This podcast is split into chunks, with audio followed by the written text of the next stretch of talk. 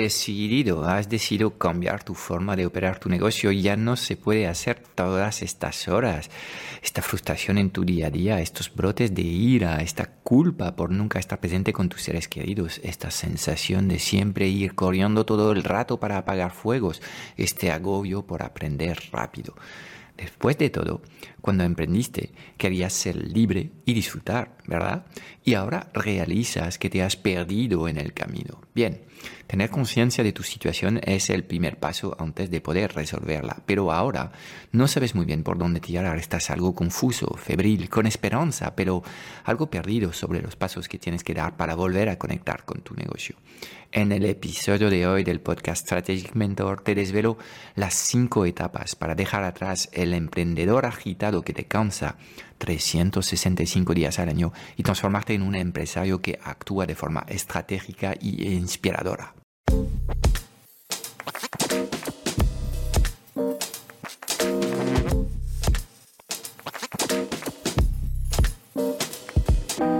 90% de las preguntas que tienes hoy como emprendedor en el mundo digital se centran alrededor de una única pregunta.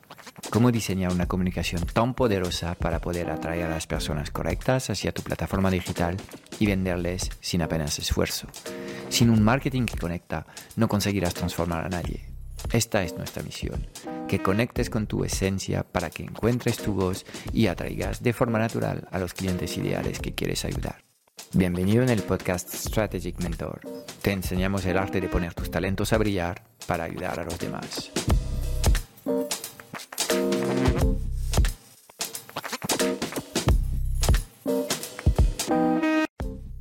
En este episodio quiero hablarte del, proceso de transformación de emprendedor a empresario. Um, llevo varios episodios hablando de, la importancia de eh, cambiar tu forma de pensar, de transformarte por dentro, de, ser capaz de alguna forma de em, cambiar tus comportamientos y tu modus operandi para operar tu negocio eh, de forma mucho más, mucho más efectiva y placentera. Em, y puede que todo lo que te llevo contando mm, esté cuajando, tenga sentido para ti, pero en estos momentos no tienes muy claro cuál, cuál sería el proceso para iniciar esta transformación. Mira, la, la hoja de, ruta que, seguimos eh, en el club y en la transformateca se compone de cinco etapas distintas y um, tendrás que pasar tiempo en cada una de ellas y es probable que algunos em, pasen menos tiempo que otros en, en, algunas de estas etapas en función del trabajo previo que ya se ha hecho, ya se ha realizado. Cada cliente, cada alumno es completamente distinto, tiene un recorrido distinto, tiene unas competencias distintas y eh, habrá que ajustar lo que es esta hoja de, ruta a tu propio contexto. Pero la primera etapa de estas cinco etapas de transformación, de eh, emprendedor con un sistema de autoempleo a empresario con un negocio autogestionado sería eh, la etapa de los, de los porqués. Tenemos que eh, encontrar nuestra causa y entender el ADN cultural de, tu organización.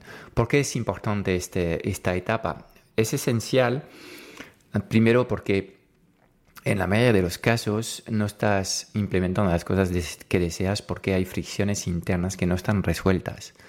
A cada emoción negativa que vas a sentir es probable que el, volumen de acciones y la intensidad de estas acciones sea insuficiente para llegar a tus metas, con lo cual tenemos que volver a conectar con lo que te entusiasma, y hablo a menudo de la brújula del placer o de la brújula del entusiasmo, porque un emprendedor o un empresario que no tiene una visión que le excita, básicamente es, es alguien que va a ir a medio gas.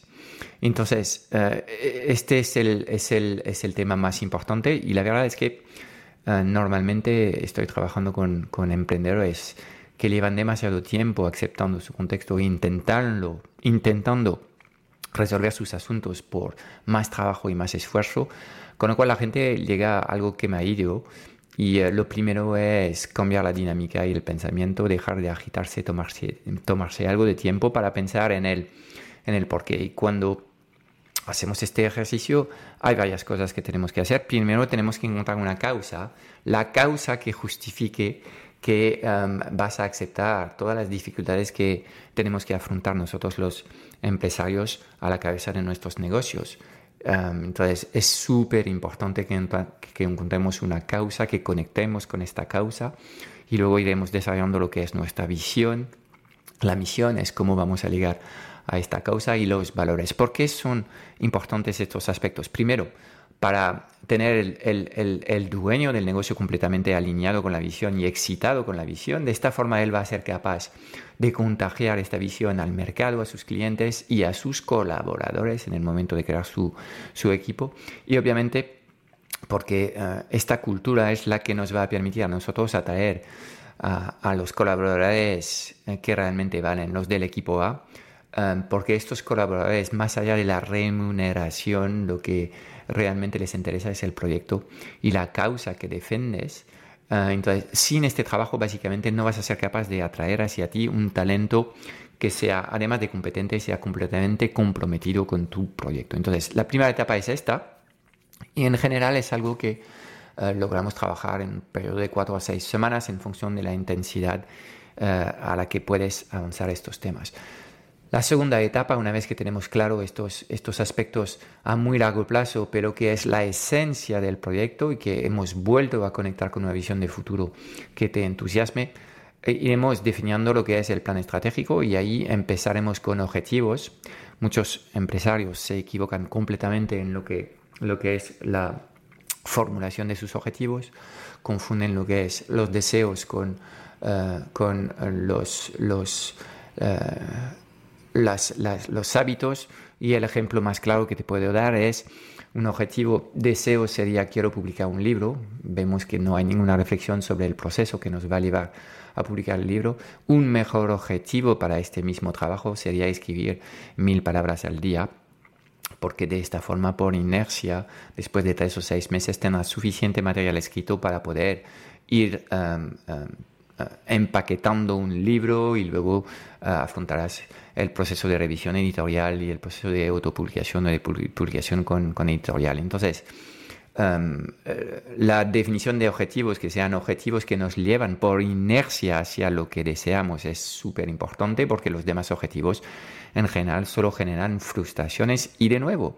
si tenemos a un equipo o si tenemos a un emprendedor completamente eh, inquieto y desalineado con los objetivos, em, emociones negativas, las acciones no van a ser suficientes en volumen y en intensidad. De nuevo volvemos a la activación emocional que es absolutamente clave. Entonces, cuando detallamos los objetivos, dependiendo un poco del, tamaño de, la organización, y aunque estés trabajando con un negocio casi unipersonal, debías hacer este trabajo, hay que desagregar estos objetivos por departamentos, por lo menos en tres, en tres eh, em, líneas de actividades fundamentales, que es atracción y venta, luego entrega a clientes y luego lo que es el, el back office o los proyectos transversales. Cuando haces esto y defines objetivos que están bien pensados, que están alineados con la visión, que son objetivos ambiciosos, pero a la vez objetivos alcanzables, objetivos medibles, obviamente. Cuando haces todo este trabajo, básicamente ya tienes mucho más claro lo que, ah, lo que tienes que hacer. Lo difícil no es tanto la definición de los objetivos, es entender cuál es el sistema que por inercia, gracias a buenos hábitos y gracias a procesos establecidos, te van a llevar a estas metas. Entonces, em, em, muchos emprendedores no tienen claro lo que son realmente las palancas que eh, afectan su cuenta de resultados y ahí está el trabajo que hay que hacer. Hay que encontrar lo que son los factores críticos de éxito, con lo cual no te tomas esta fase de los objetivos como algo sencillo que ya estás haciendo. No, la verdad es que si quieres entrar en, en, en el por qué llevas marcándote objetivos año tras año sin lograrlos, pues seguramente porque el trabajo entre em, los, los deseos, los sistemas, los hábitos y las métricas claves no está del todo claro y entonces por eso eh, al final estás haciendo un seguimiento de, de, métricas que no son las correctas para ligar a tus, a tus metas. Ok, una vez que tenemos esta visión a largo plazo, esta, este ADN cultural resuelto y los grandes objetivos definidos, sabemos a dónde queremos llegar, el primer trabajo antes de intentar transformar tu negocio va a ser em, reactivarte a ti.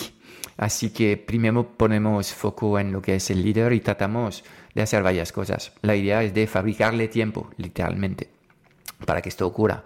Eh, pues eh, parte del, método, el método soltar que, utilizamos. Y te, dedicaré un episodio sobre este método más adelante.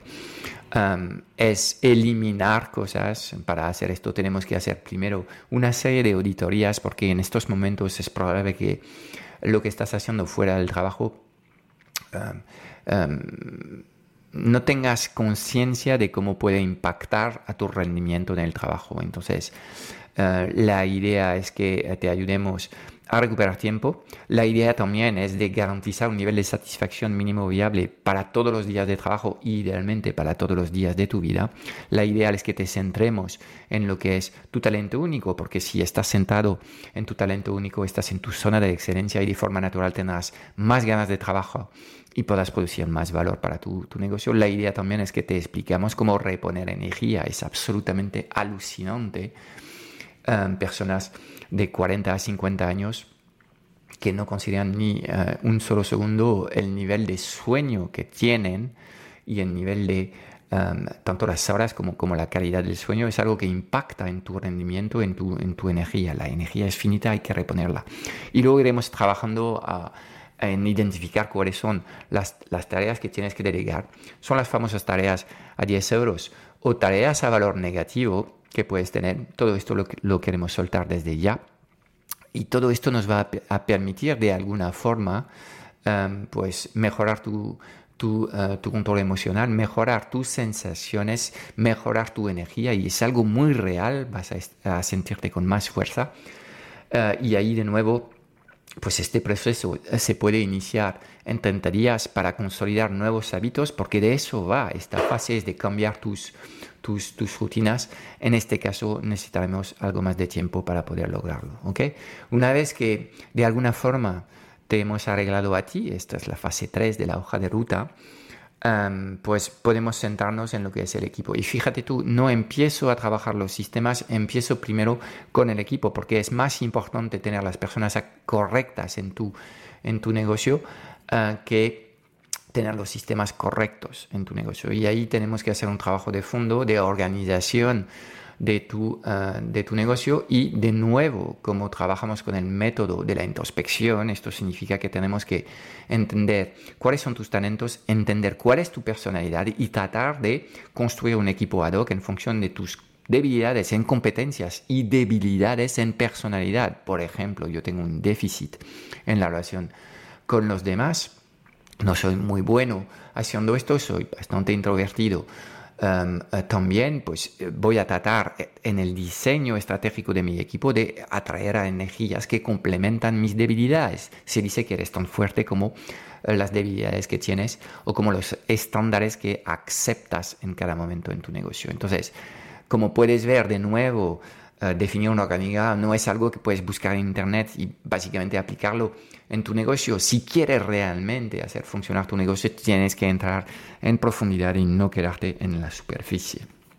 Y, eh, iremos hablando de los puestos de trabajo, iremos definiendo roles y responsabilidades de cada puesto, iremos pensando también para cada puesto cómo medimos el rendimiento, cómo sabemos si alguien está haciendo bien su trabajo. Y este es un trabajo que normalmente se puede hacer Um, en cuestión de cuatro o seis semanas y luego iremos construyendo lo que es tu funnel de atracción de talento y iremos hablando de cómo se tiene que contratar uh, y lanzaremos en función del plan de contratación que se ha establecido. Este plan a lo mejor puede ser un plan a dos o tres años, no tenemos que que demasiado rápido, pero iremos viendo eh, cómo podemos atraer y meter talento en tu equipo. De nuevo, todo lo que te estoy enseñando, aunque no tengas equipo y no tengas claro que necesites equipo a corto plazo, es algo absolutamente fundamental, porque esta filosofía del negocio autogestionado es algo que puedes implementar aunque tengas un equipo de dos o tres personas alrededor de ti. Y luego iremos hablando de como fase número 5, eh, de, eh, de, lo que es esta hoja de ruta de los sistemas. Y hay siete sistemas distintos eh, en un negocio que iremos trabajando todos uno tras otro. Eh, y la idea es de entender bien cuáles son los inputs, cuáles son los outputs. Eh, y verás que en todos los negocios y para cualquier emprendedor hay ciertos sistemas que están funcionando bien. En general los sistemas de entrega funcionan mejor que los sistemas de atracción y venta depende un poco del volumen de facturación del negocio, pero en general es lo que me encuentro. Y ahí lo que tenemos que hacer, obviamente, es definir lo que son las rutinas, los procesos, uh, definir también la formación uh, que nos permita básicamente tener a personas que ejecutan nuestro, nuestro método.